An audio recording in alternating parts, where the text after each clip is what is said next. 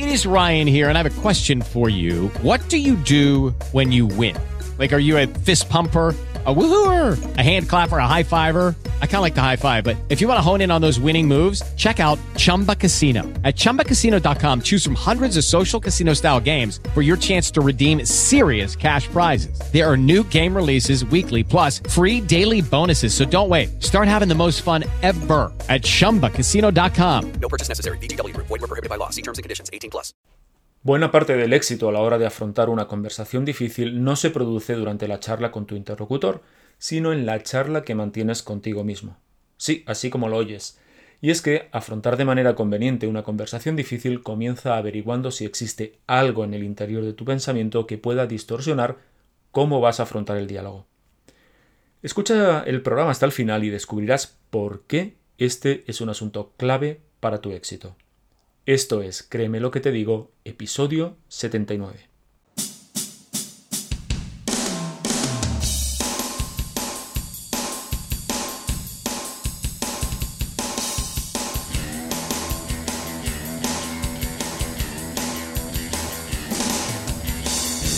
Bienvenidos y bienvenidas a Créeme lo que te digo, el podcast dedicado al mundo de la persuasión en el que voy a explicarte todo lo que tienes que saber para influir convencer, inducir o inclinar opiniones a tu favor. ¿Quieres saber cómo ser más convincente? ¿Quieres aprender a debatir y discutir sin generar conflictos? ¿Quieres saber cómo hablar en público como un auténtico profesional? Y además, ¿te gustaría aplicar todo esto en tu vida personal y profesional? Si es así, créeme lo que te digo, es el lugar apropiado. Yo soy Óscar Fernández Orellana y te voy a acompañar en esta aventura en la que conocerás los misterios, técnicas y trucos para llegar a ser un auténtico maestro de la persuasión. ¿Estás listo? ¡Comenzamos! Muy buenas, ¿qué tal estás? Bienvenido, bienvenida al episodio 79 de Créeme lo que te digo, el podcast en el que tratamos todos aquellos asuntos relativos al mundo de la persuasión, al hablar en público y en general, ya lo sabes, a las habilidades comunicativas necesarias para influir e impactar en los demás. Bueno, volvemos a estar encerraditos, volvemos a estar medio confinados, esto de la pandemia se está haciendo un poquito cuesta arriba, pero aquí estamos con todo el ánimo del mundo, con toda la fuerza del mundo para, entre todos, poder eh, solventar esta cuestión, poder eh, superar este, esta tragedia que nos está aconteciendo y mirar al futuro con, algo más de optimismo de lo que ahora mismo soy capaz de verlo. Así que nos vamos a ayudar entre todos a que esto sea así. Venga, hace un par de, hace un par de episodios, en el capítulo 77, comenzamos una serie de programas dedicado a cómo afrontar una conversación difícil y hoy vamos a seguir con el tema. En concreto, en este episodio 77 del que te, del que te hablo, definí qué era una conversación difícil y cuáles eran los cuatro errores principales que cometemos cuando las afrontamos. No voy a volver a entrar en esta cuestión porque está suficientemente explicado en el episodio, así que si no lo has escuchado te recomiendo que lo hagas porque estoy convencido de que te va a ofrecer una panorámica general de este asunto. Como te digo, hoy vamos a seguir con, el tema y de, y de, lo primero que te quiero hablar es de, pues, eh, de esa voz que escuchas en tu cabeza. Sí, porque no sé si te has dado cuenta, pero en tu cabeza oyes voces. Voces que te dicen cosas. Voces que te hablan. Sí. Y que espero que por tu bien sea la tuya. En el caso de que no sea tu propia voz, en el caso de que te hable, por ejemplo, qué sé yo, Napoleón o algún ser de Raticulín, Houston tenemos un problema. Aquí ya estaríamos hablando de un problema mayor, bastante serio.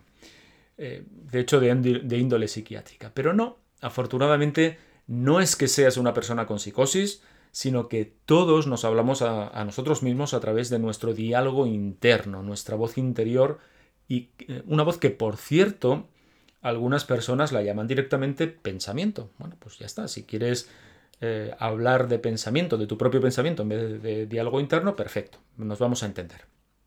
Vale, y a lo mejor te preguntas qué narices tiene que ver nuestro diálogo interno con las conversaciones difíciles. Y la respuesta es que mucho, mucho. La verdad es que mucho y verás por qué. Mira, quédate con esta idea. la persona a la que más crees en este mundo, la persona a la que más caso haces, aquella a la que más sigues acríticamente es a ti.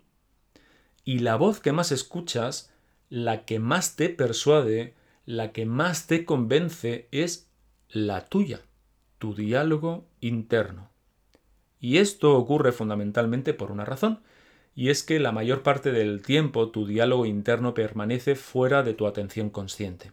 Es decir, que no te das cuenta de que te hablas a ti, a ti mismo y, y ni muchísimo menos eres consciente de las cosas que te dices. Y eso significa, eso quiere decir que el contenido de lo que te cuentas, lo que te explicas a ti mismo o a ti misma, no pasa por el juicio crítico de tu conciencia. De hecho, déjame que, haga un pequeño paréntesis para decirte que precisamente este es uno de los secretos de la hipnosis cuando se utiliza terapéuticamente. Resulta que durante el proceso de trance hablamos, para que, para que me entiendas, al inconsciente de la persona, o como, como yo suelo decir, hablamos al jefe. Así que al prescindir de alguna manera, y entre comillas, por favor, de la parte consciente, evitamos todas las barreras y todos los juicios críticos que pueda hacer el cliente. Porque mm, es nuestra mente, precisamente es nuestra mente consciente la que realiza juicios y también la que levanta barreras ante, ante lo que no le gusta. Por eso, por eso la hipnosis bien hecha, por supuesto, es tan efectiva, porque de alguna forma, de alguna manera, lo que hace es evitar, digamos, estos palos en la rueda que puede interponer la conciencia y que hace que algunas intervenciones fallen. Por cierto, si te gusta este tema de la hipnosis o si tienes curiosidad o si tienes curiosidad acerca de ella, tienes a tu disposición el programa 62 en el que Dana Constantin y yo estuvimos hablando un buen rato sobre esta disciplina intentando, entre otras cosas, desmontar todos los mitos y todos los errores que hay alrededor de ella. Venga, cierro paréntesis, dejemos la hipnosis a un lado y volvamos a nuestro diálogo interno. ¿Cuál es la consecuencia de todo lo que te acabo de explicar? Pues sencillamente que te crees a pies juntillas todo lo que te dices. Así que, para que luego digan que no eres una persona persuasiva, eres absolutamente una persona persuasiva, sobre todo con tu propio diálogo interno. Llegados a este punto, igual te estás preguntando, insisto, que qué tiene que ver tu diálogo interno con las conversaciones difíciles. Y te dije anteriormente que mucho. Así que vamos a... te lo voy a explicar, venga. Imagina que tienes que afrontar una conversación complicada con un compañero de trabajo que, bueno, pues no te cae muy bien precisamente. Imagina que quieres decirle que estás disconforme con él porque consideras que no ayuda lo suficiente, que no trabaja bien en equipo o cualquier cosa similar. Resulta que mientras recuerdas que tienes que hablar con él, te vas diciendo cosas como es que pasa de todo, es que siempre hace igual, es que la persona es la persona menos colaboradora de todas, es que estoy harto o estoy harta de tener que hacer su trabajo y que al final cobremos todos lo mismo, y todo aquello que se te vaya ocurriendo, todo aquello que te vaya pasando por tu cabeza. Pues bien, es materialmente imposible que esto que te estás diciendo no te condicione a la hora de afrontar la conversación. Y en este caso, no creo que te condicione precisamente para bien, sino, sino tal vez todo lo contrario. Pero es que todavía hay más tu diálogo interno se mantiene durante la conversación real que mantienes con la persona. Es como si sostuvieses dos conversaciones a la vez. La, digamos, externa con tu interlocutor y la interna contigo mismo, contigo misma. Por cierto, eso lo hacemos hombres y mujeres, para que luego digan que los hombres no podemos hacer dos cosas a la vez. Venga, ¿cómo sería la cosa eh, en nuestro ejemplo? Pues eh, imagínate que externamente dices algo como, eh, Mario, no, quiero hablar contigo porque hay un tema relacionado con nosotros que me preocupa. Eso es lo que dices externamente. Mientras internamente dices, a ver si de una puñetera vez te enteras de lo que pasa. Continúas externamente diciendo, pienso que la carga de trabajo entre tú y yo está desequilibrada. Mientras que internamente te dices, eres un pasota y tengo que hacer tu trabajo y el mío. ¿Te das cuenta de cómo funciona la cosa? Y una vez más, ¿cuál de las dos conversaciones crees que te va a condicionar más? Ya lo hemos dicho, ¿verdad? Seguramente nuestra conversación interna. Por tanto, ¿qué podemos hacer? Podemos eliminar el diálogo interno? hacemos, pues no sé, meditación o mindfulness hasta callar nuestra voz interior. Pues desgraciadamente eso no se puede conseguir. No puedes eliminar tu diálogo interno. Por muchas milongas que escuches por ahí, el único momento en el que tu diálogo interno dejará de estar operativo es cuando todo tú deje de estar operativo. No sé si me explico. Mm, de todas maneras, el hecho de que no puedas eliminar tu diálogo interno no significa que no puedas alterarlo o que no puedas restarle poder. Eso sí que puedes hacerlo. Como, por ejemplo también puedes eh, enlentecerlo o cambiarle ciertas características para que te moleste menos y te ayude más. y aquí, bueno, volveríamos a entrar en temas de hipnosis o volveríamos a entrar en temas de programación neurolingüística y eso queda fuera de este programa. En nuestro caso, y por lo que respecta a las conversaciones difíciles, lo que te conviene hacer es tomar conciencia de este diálogo interno que mantienes contigo. Es decir, darte cuenta de qué te dices, de cómo te, cómo te lo dices, eh, cómo te está condicionando emocional y conductualmente eso que te estás diciendo en tu interior, etc. En el ejemplo que ponía antes, es fácil intuir que si piensas que Mario es un cara dura y una persona que no sabe trabajar en equipo, el tipo de emociones que tendrás cuando vayas a hablar con él, pues hombre, no serán precisamente agradables, sino todo lo contrario, serán más bien desagradables. Y eso es precisamente lo que tendrá un reflejo en tu comunicación no verbal. Por ejemplo, se va a notar en los rasgos de tus expresiones faciales, se va a notar en las características de tu voz, se va a notar en tu postura corporal, en, la proxemia, es decir, en, en dónde os colocáis ambos físicamente el uno respecto del otro, etc. Es decir, las emociones es imposible que no se traduzcan físicamente, que no se traduzcan corporalmente. Lo que va a ocurrir también es que vas a tener que hacer un, esfuerzo mayor precisamente para, para, guardar las formas, para no reaccionar de manera inadecuada. Por lo tanto, fíjate, em, ¿qué es posible que Mario, el personaje de nuestro ejemplo, perciba de todo esto? Pues por un lado, tensión en ti. Eso lo va a notar. Y por otro, que lo que dices suena, digamos, impostado, como, como esas eh, conversaciones en las que notas que la persona guarda las formas, pero por debajo percibes que está enfadada o que no está a gusto o que algo similar, algo, algo que no va bien. A lo mejor Mario no es capaz de ponerle nombre a ese tipo de cuestión, no es capaz de poner nombre a esa sensación que tiene, pero lo que sí que va a ocurrir seguramente es que Mario sienta que, hombre, la cosa no va fluida. A su vez, ¿esto qué va a provocar? Pues va a provocar que Mario se ponga a la defensiva. Tú lo vas a percibir también y se va a generar una especie de bucle de, digamos, corriente subterránea, un tanto desfavorable a la hora de tratar la cuestión. Recuerda que estamos hablando de una conversación difícil, de un tema eh, duro o complicado de abordar. Insisto en que no es posible eliminar el diálogo interno, pero tomando conciencia de él y de cómo te está condicionando, sí que vas a conseguir que pierda fuerza. Yo acostumbro decir que a lo que no le puedes poner nombre no lo puedes controlar, y al contrario, una vez que tú le puedes poner nombre a la sensación que tienes, al pensamiento que eh, tiene, que ocupa tu cabeza, es mucho más fácil que lo puedas controlar. Fíjate que al final lo que estás haciendo es pasar a tu conciencia información que antes estaba oculta en tu inconsciente y trabajar sobre ella. En nuestro ejemplo, si identificas los mensajes que te dices acerca de Mario y del tema en cuestión, puedes, digamos, relativizarlos, o puedes distanciarte emocionalmente de ellos, o incluso puedes contrastar hasta qué punto esos mensajes que te dices son verdad o son exageraciones. Es decir, puedes hacer muchas cosas para tener a raya ese tipo de diálogo pernicioso. Otra de las cuestiones muy importantes a la hora de tratar conversaciones difíciles tiene que ver con algo que yo llamo pendiente resbaladiza.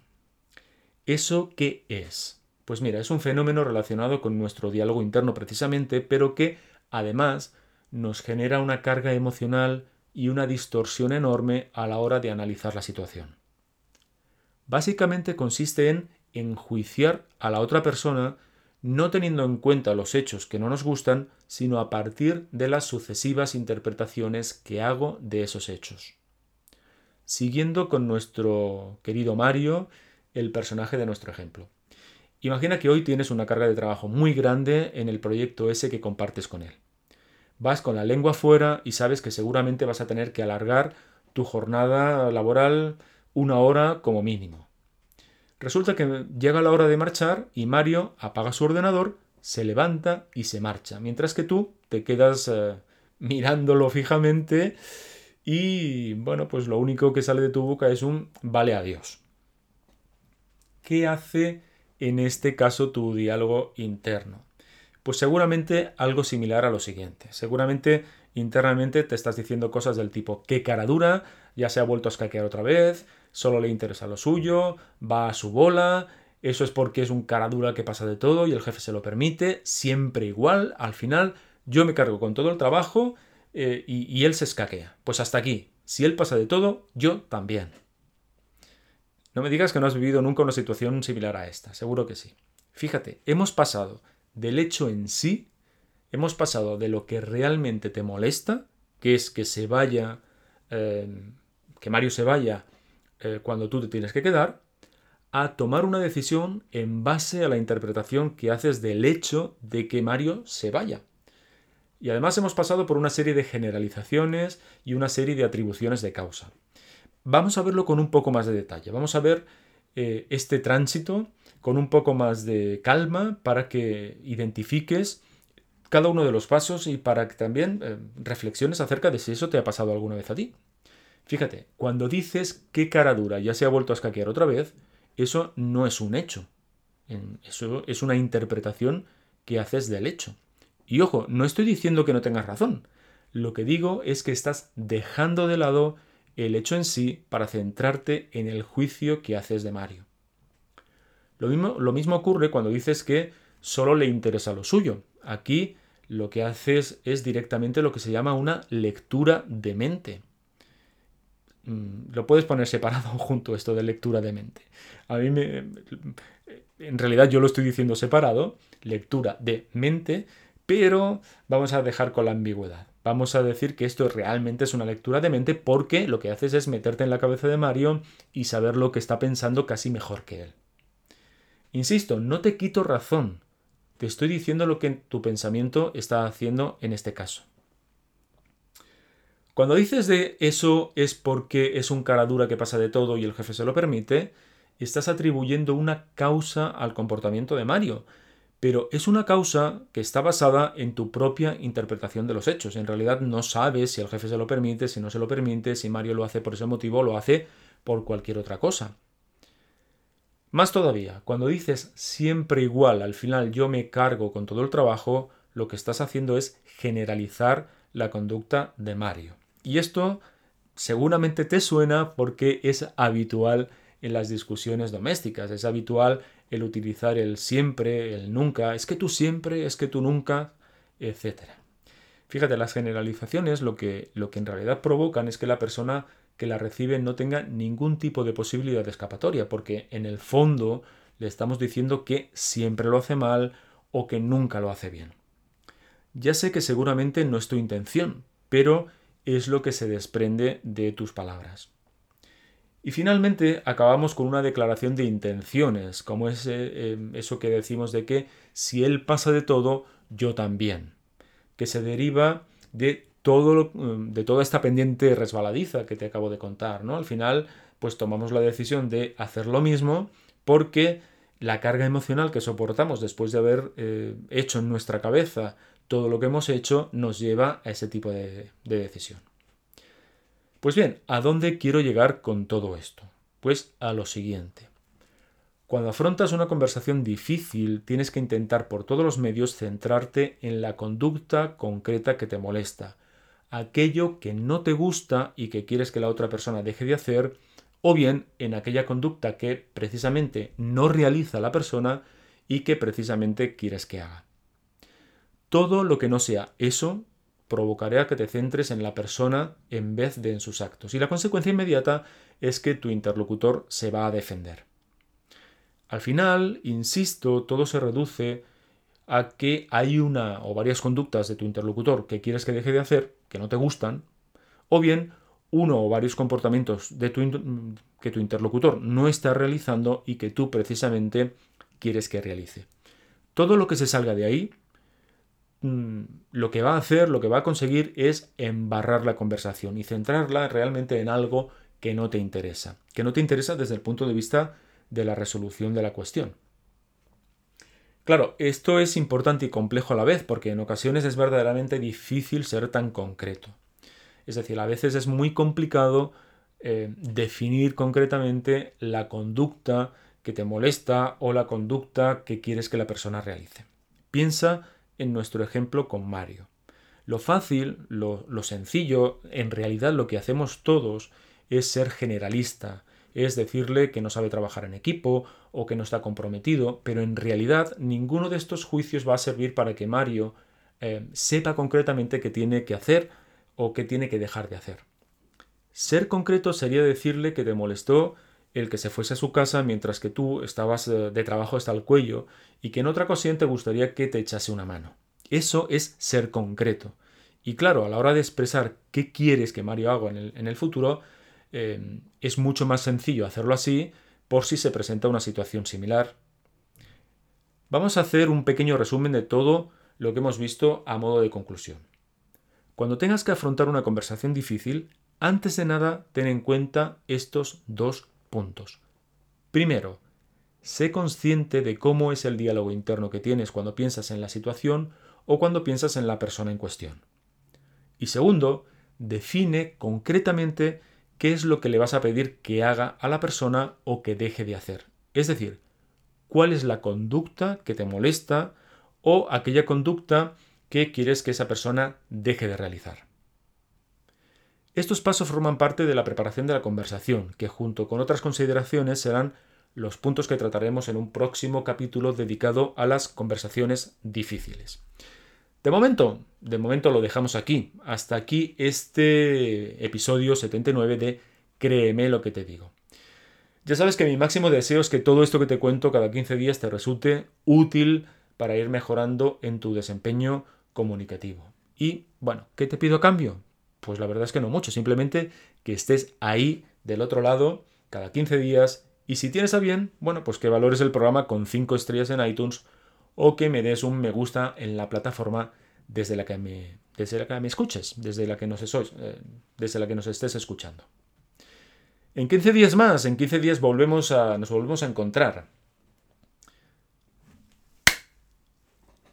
¿Y qué te pido a cambio? Bueno, pues en realidad no mucho, simplemente que estés ahí del otro lado y si tienes a bien, si te gusta todo esto que hacemos, que valores el programa con 5 estrellas en iTunes o que des un me gusta en la plataforma desde la que me escuchas. Solo eso.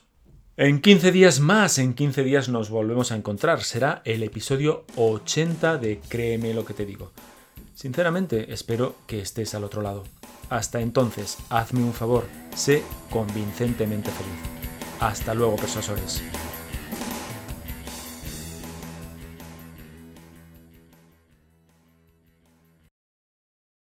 It is Ryan here, and I have a question for you. What do you do when you win? Like, are you a fist pumper?